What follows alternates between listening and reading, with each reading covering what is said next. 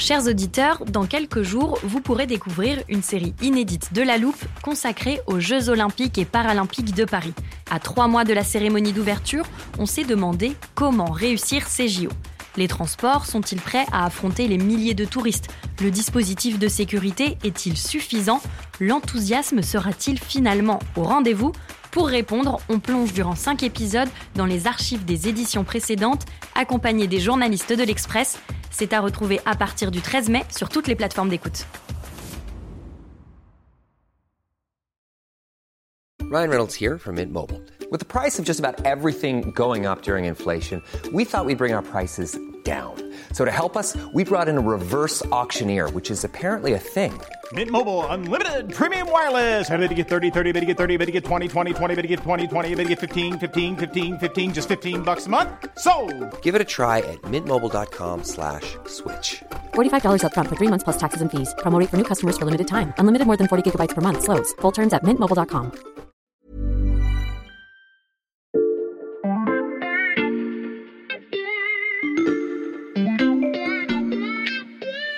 Salut, c'est Xavier Yvon. Nous sommes le mercredi 15 mars 2023. Bienvenue dans La Loupe, le podcast quotidien de l'Express. Allez, venez, on va écouter l'info de plus près. En ce moment, vous êtes un peu ronchon. Ça fait des années que vous espérez pouvoir assister aux Jeux Olympiques de Paris en 2024, un événement historique. Vous vous êtes inscrit pour le tirage au sort, vous avez obtenu un créneau pour acheter des billets, mais votre joie a été de courte durée. 60 balles pour euh, aller voir deux heures de beach volley un jeudi matin à 9h30. Pour l'athlétisme, on est sur du 690 euros. Badminton, match de poule, hein, on n'est même pas dans les qualifs, 100, 150 euros. 3 sports et 12 places s'élève à un tout petit peu moins de 2000 euros. Sans oublier 195 euros minimum pour l'escrime ou l'athlétisme. Vous ne verrez donc ni Simone Biles à la poutre, ni Teddy Riner sur un tatami, ni même Tom Daly au plongeoir. Vos rêves d'Olympe viennent de partir en fumée. Mais ne vous inquiétez pas, la loupe vous a peut-être trouvé une solution de repli à moins de 40 euros par jour et pas besoin d'attendre 2024. Cet événement aura lieu à Paris, à Bercy, au mois de mai. Cette fois, pas de piste d'athlétisme, de murs d'escalade ou de grands bassins, mais des écrans, beaucoup d'écrans. Cet événement, c'est la finale du tournoi international de Counter-Strike Global Offensive, l'un des jeux les plus populaires dans l'univers du sport électronique, l'e-sport. Oui, je sais ce que vous allez me dire, le jeu vidéo c'est quand même loin des sports olympiques, et pourtant, comme au JO, les championnats internationaux de sport virtuel attirent un énorme public, et comme des athlètes olympiques, les e-sportifs suivent une hygiène de vie très particulière.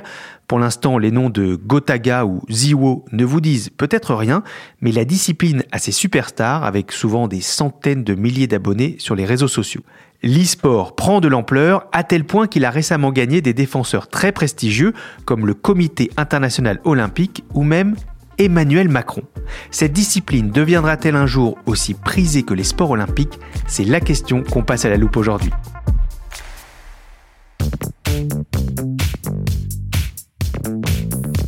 Et pour parler de l'économie du jeu vidéo, on a la personne qu'il nous faut à l'Express. J'accueille Maxime Recoquillé, journaliste au service économie et spécialiste de la tech. Salut Maxime. Bonjour Xavier. Euh, je vois que t'es pas venu les mains vides. Non, je t'ai rapporté un, un boulier pour jouer au loto. Mhm.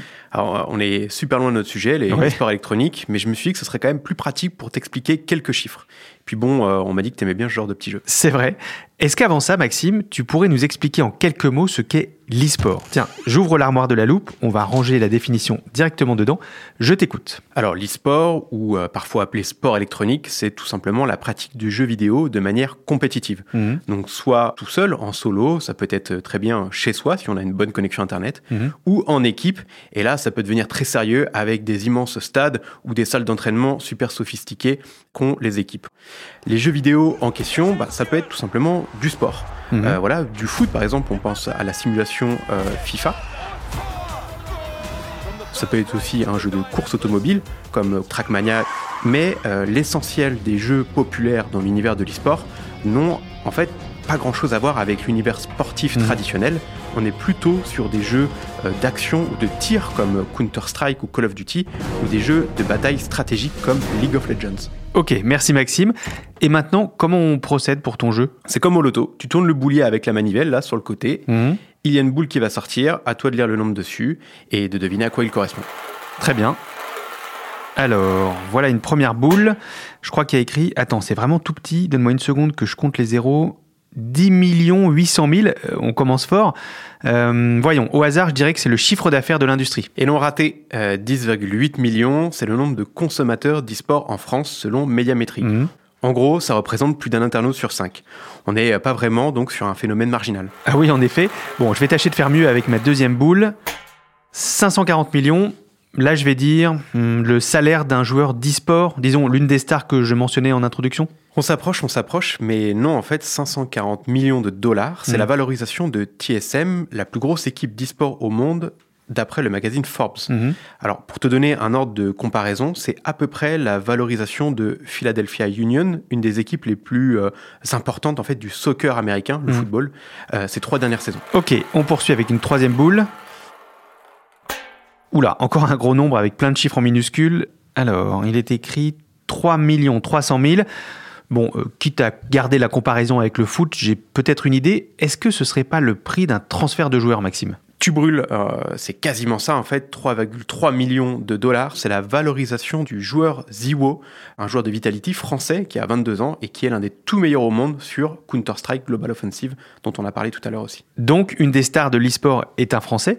Est-ce que notre pays est bien placé dans ces compétitions? Oui, euh, au-delà des joueurs, donc on a des équipes très performantes. Mhm. Euh, je prends l'exemple de Vitality et euh, de la compétition qu'on a mentionnée tout à l'heure, donc les Worlds de Counter-Strike qui se dérouleront en mai à, à Bercy, Mhm. à Paris. Euh, Vitality prétend à avoir la couronne. Donc euh, Carmine Corp aussi est une équipe qui a de très bons joueurs. Et au-dessus de tout ça, on a un excellent écosystème dans le développement de jeux vidéo. On pense en premier lieu au mastodonte Ubisoft, Mhm. qui édite la saga Assassin's Creed, très connu euh, dans le monde du jeu vidéo, mais aussi on peut citer Arkane. Bon, il reste pas mal de noms à deviner dans mon petit boulier, mais je crois que tu as saisi l'idée. L'e-sport, c'est vraiment pas un tout petit gâteau. Ça fédère beaucoup de spectateurs et de joueurs, surtout des jeunes. Et ça, y compris au plus haut sommet de l'État, on commence à en prendre conscience.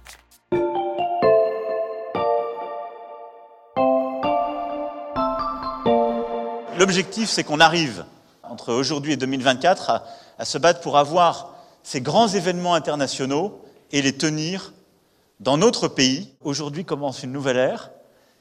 C'est celle où on va essayer ensemble de, voilà, pas simplement vous reconnaître, mais euh, vous aider euh, à structurer, à, à avancer. Ces paroles, Emmanuel Macron aurait pu les tenir devant n'importe quelle fédération sportive, Maxime. Oui, justement, c'est ça qui est intéressant.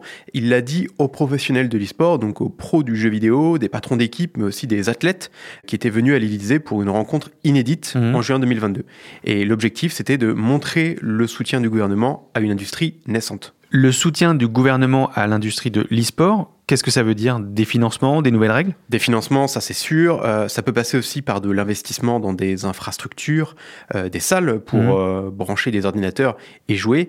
Il y a aussi le déblocage de visas pour attirer des athlètes internationaux dans les équipes. On parlait tout à l'heure de Vitality. Il faut qu'elles restent évidemment compétitives Mhm. par rapport à des concurrents asiatiques ou américains. Et c'est enfin l'organisation d'événements. Et là-dessus, on l'a aussi dit, la France s'est positionnée. Madame la ministre des Sports, des Jeux Olympiques et Paralympiques, Amélie, tu peux nous rejoindre On va continuer avec mes collègues du gouvernement, mais surtout avec vous tous, avec toute l'industrie, de pousser. Et d'abord d'attirer les plus grands tournois du monde. On a commencé à l'annoncer, la voix même du président. Un premier major en France en 2023, le Counter-Strike Global Offensive à l'Accor Arena. Et puis en 2024, les Trackmania Games. Ça s'annonce bien. Et puis, ça peut aussi passer par un soutien à la formation d'un vrai écosystème. Hmm.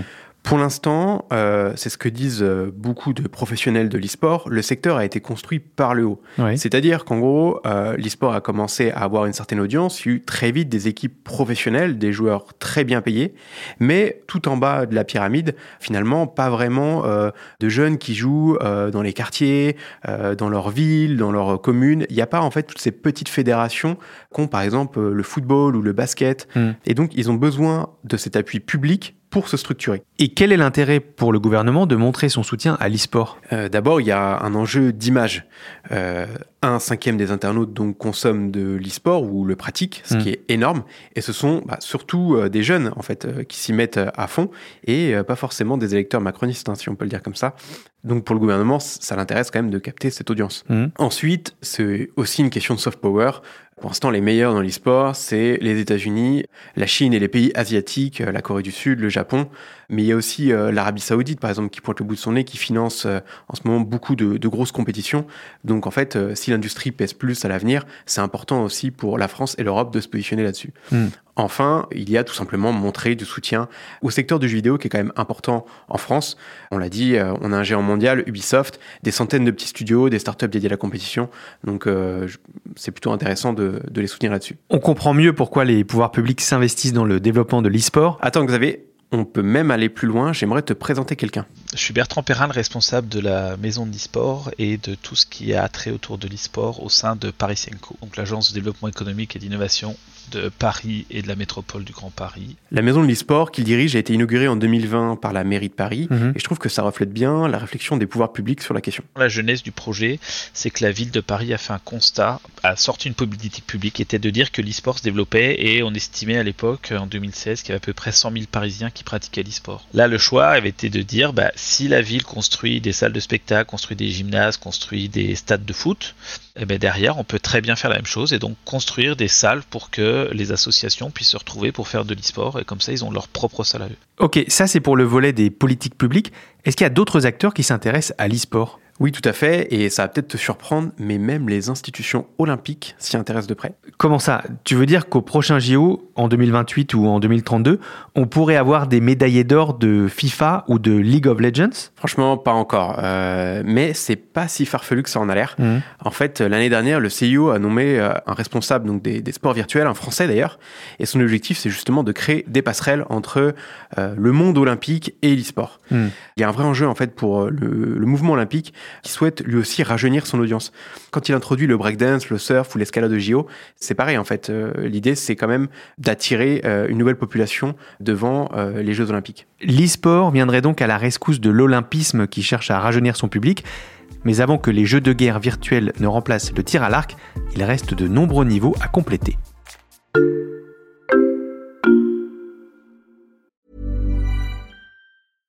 Hiring for your small business? If you're not looking for professionals on LinkedIn, you're looking in the wrong place. That's like looking for your car keys in a fish tank. LinkedIn helps you hire professionals you can't find anywhere else, even those who aren't actively searching for a new job but might be open to the perfect role. In a given month, over 70% of LinkedIn users don't even visit other leading job sites. So start looking in the right place. With LinkedIn, you can hire professionals like a professional. Post your free job on linkedin.com/people slash people today.